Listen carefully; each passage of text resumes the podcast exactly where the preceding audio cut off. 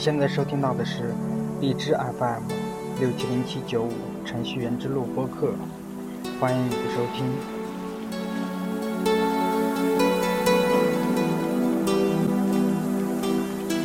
嗯，想必我们大家平常都听过一句话，叫做“程序是由数据结构和算法组成的”，对吧？所以说呢，这一期节目呢，给大家说一下相关算法的一些东西。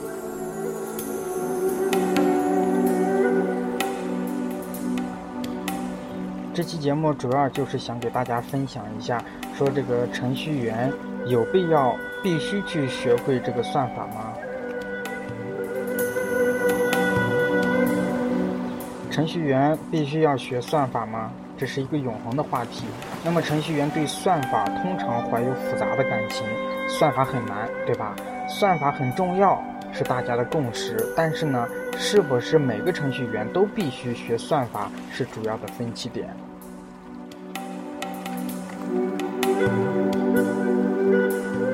那么很多人可能觉得，像人工智能、视频与音频处理以及数据搜索与挖掘这样的高大上的内容才称得上是算法，啊，往往觉得算法深不可测。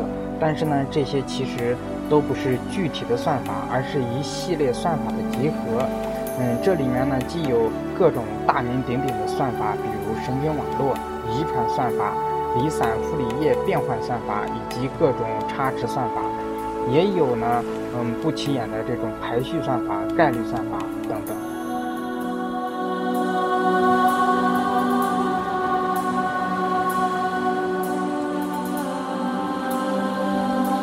那么下面呢，给大家分享一篇 CSDN 上面昵称为 CY Linder 的一篇文章，关于他的一个程序员之路，以及是怎么样走上这个呃。算法的路上的，及他对算法的一些理解和想法吧。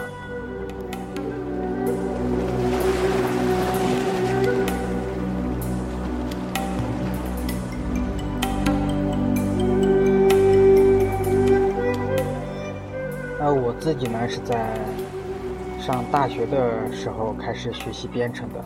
那最早学习的是 C 语言。全系是英文授课的，而且常有上机实验，过程呢是极为痛苦的。那到学期中的时候呢，自己还是学的一塌糊涂，感觉到这样到这样下去呢，期末呢肯定会挂科的。于是呢，便到图书馆借了几本经典的书，连同教材呢一同钻研。那个时候呢，我自己是没有笔记本的，因此呢，需要经常到学校的机房去练习。写完的程序呢，就存在自己的邮箱里面，给自己发一封邮件。那一直到现在呢，自己的邮箱里呢，都保存着数十封的邮件。慢慢的呢，就开始觉得无聊的编程开始变得有意思了，因为它是有规律的，一组输入就必然有着严格的运算结果与与之对应。但现在来看呢，嗯，那个时候呢，学习的基本都是查找字符串，嗯，斐波那契。数列的递归实现等等，那只求实现不求效率。那到后来呢，学习了 VB 课程，有界面的程序，嗯，比起黑洞洞的控制台程序呢，看起来要高大上的很多。于是呢，这些按钮啊、编辑框、文本框、复选框等等，这些在当时认为极先进的东西呢，不断的出现在自己的这个程序中，成为了自己编程时的标配。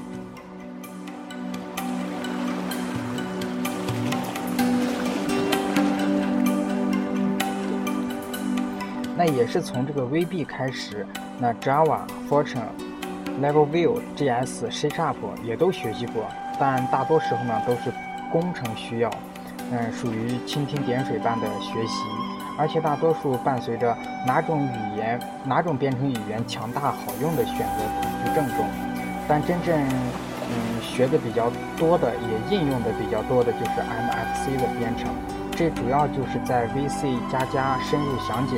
这本书的指导下进行自学的。那这本书呢虽然说是针对 vc 六点零的老书内容有些过时了但是细致的分析呢使得我写起这个程序来比较容易边写边操作让自己是很受益的。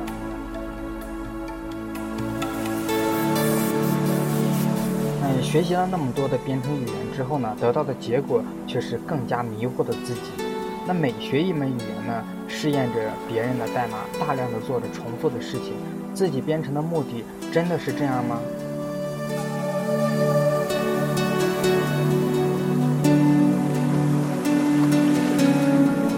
最近着，最近呢，我面临我面临着找工作的压力，开始读有关这个数据结构、算法设计之类的书，在 LINCODE 上面去刷题。在这个过程中呢，我像发现了另一个世界一样，学到了不一样的东西，比如说链表、站、队列、数的便利、图的连通、字符串查找等等，特定的结构、高效的算法，时常让自己感叹神奇。但同时呢，自己也有着疑一个疑问。这些都是一名程序员所应该学的吗？哪一门语言没有提供现成的、经过千锤百炼、千锤百炼、无数次的优化的数据结构？哪一门语言没有提供性能优良嗯的基础算法呢？为什么我们要去学习如何设计数据结构和基础的算法呢？就是这为什么让自己很苦恼。在网上搜索呢，见过最有意思的一个回答，来自于知乎。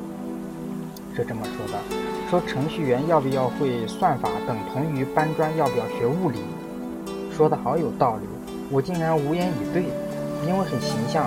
这句话让我记忆非常的深刻。后来我在贺贺立坚老师的博客下面，嗯，写下了自己的疑惑。第二天呢，得到了老师的回答。老师给我这么回答，他说。一条一条的汽车生产线在各个厂家都已经建好了。是否我们只要去学会开车，而不需要有人去学造车？一样的道理，学习算法程序呢？有的人就要去为算法大厦添砖添瓦，尽管这座大厦永无完工之日。而有些人呢，会发明新的语言，为这种新的语言配备算法基础设施。那有些人呢？深谙算法之道，借此理解函数接口中能体现出来的道道，将别人提供的算法库用到恰到好处。而对算法一无所知的人呢，宝藏就在那里，却总是牵强附会的使用，做出漏洞百出的系统。所以呢，如果在求学的阶段呢，不要放弃对算法的修养的追求。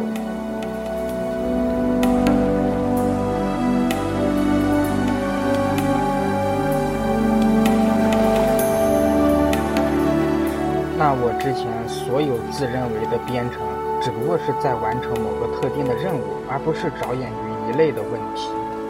而数据结构和算法设计的目的，就在于解决一大类的问题。你写一个 for 循环、switch case 语句是在编程；你写一个数的便利、图的连通判断，算法也是在编程。那不同的是，前者对一个具体的问题的适用。而后者呢，是对一类问题的适用。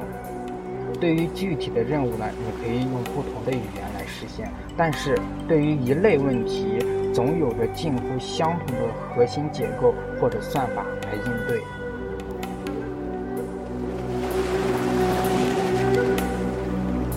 最近这段时间呢，我读到了这些书，学习到了这些算法，才使我真正的感觉到编程的博大。而不是几个按钮、几个控件那么简单。真正高大上的、简洁高效的源代码，就是这种带有算法的数据结构的代码。避免陷入编程语言的纷争呢，我立足于当前掌握的嗯编程语言，去接触、学习、弄通所有相关的算法。这是我自己思考的结果，也是我将来的方向。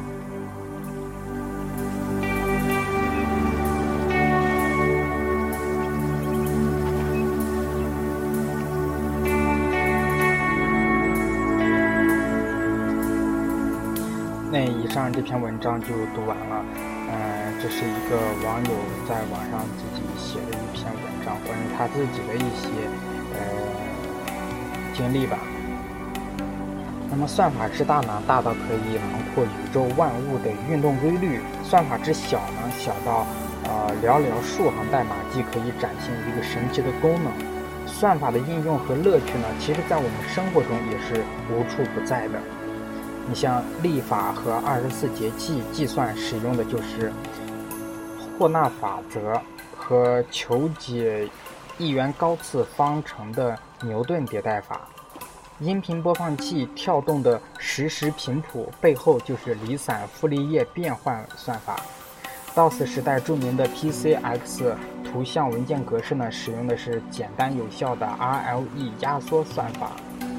RSA 加密算法的光环之下呢，是朴实的欧几米欧几里德算法、蒙哥马利算法和米勒拉宾算法。这几个算法我念的可能不太顺，因为我也我也没有。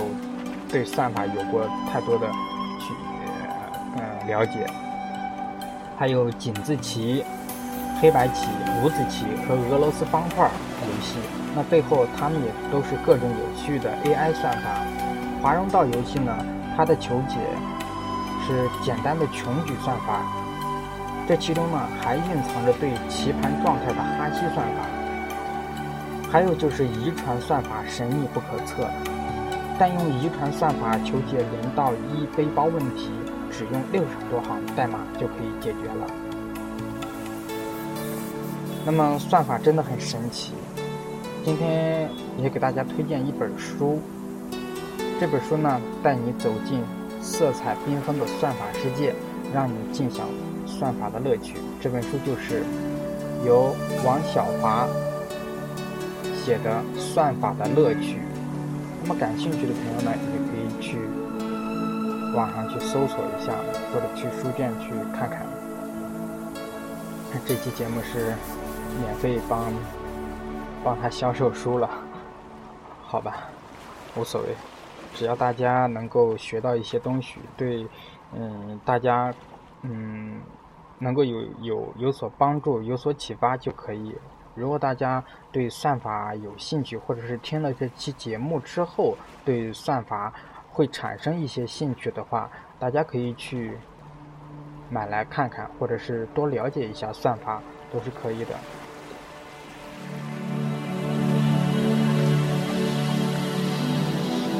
就我个人而言吧，啊，我高中、大学的时候呢，呃，数学是一般的，但是也是。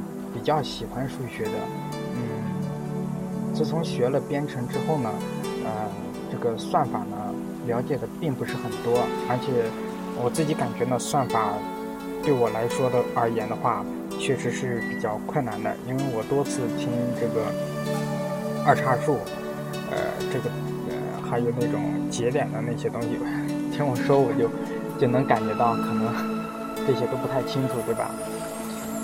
嗯。算法的确对我来说是比较难的一个东西，但是呢，我前段时间在书店里面有看过一本算法的书，里面讲到的一些算法确实是，有些算法是比较有趣的，结合生活中的一些事情事例来讲的话，呃，或者是去学习的话，会感觉到呃非常的有趣。然后呢，也会比较容易的去学习吧。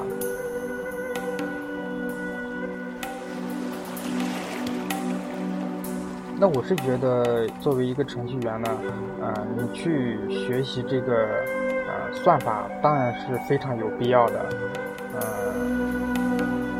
如果不去，如果没有那个能力去研究的更深的话，那多少要了解一下。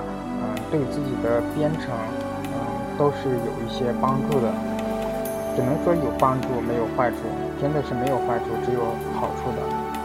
那么后面呢，我也会去，嗯，多多的去关注一下这个算法方面的一些东西。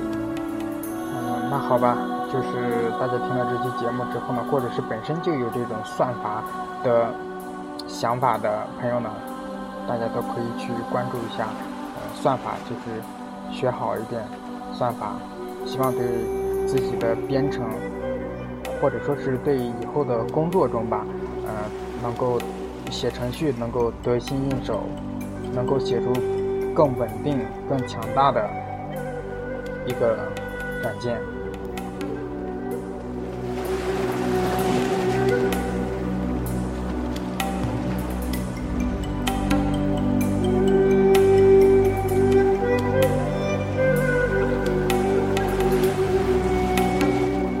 这期节目就到这里吧，感谢大家的收听。更多节目呢，欢迎下载荔枝 FM 收听。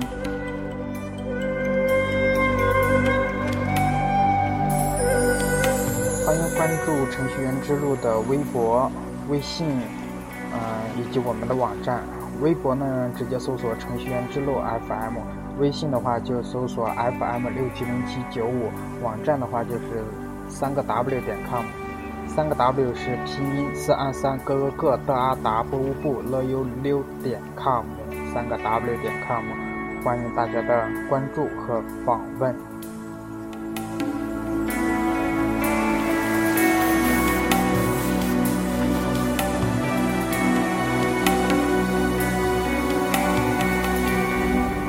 好了那这期节目就到这里吧，感谢大家的收听，下期节目再见，拜拜。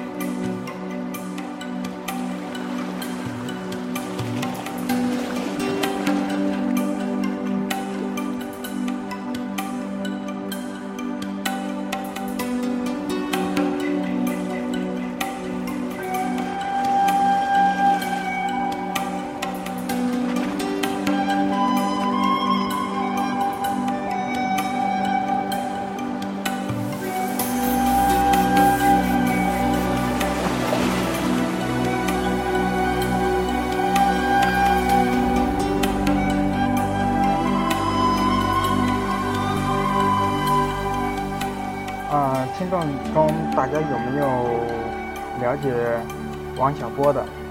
王小波，作家王小波，嗯，他是咱们中国呃最早的一批程序员，这是我前几天了解到的。王小波，啊，他是李银河的丈夫，李银河的丈夫，大家可以去了解一下。我前几天在网上，嗯，偶尔看到了一篇文章。说大文豪呀，王小波竟然是，呃，咱们中国最早一批的程序员开发过，呃，一些软件。现在开发的软件我也记不太清了，那有有兴趣去了解的，大家去，嗯，网上去搜索一下关键词，就能搜索到这些文章，写的是非常的详细的。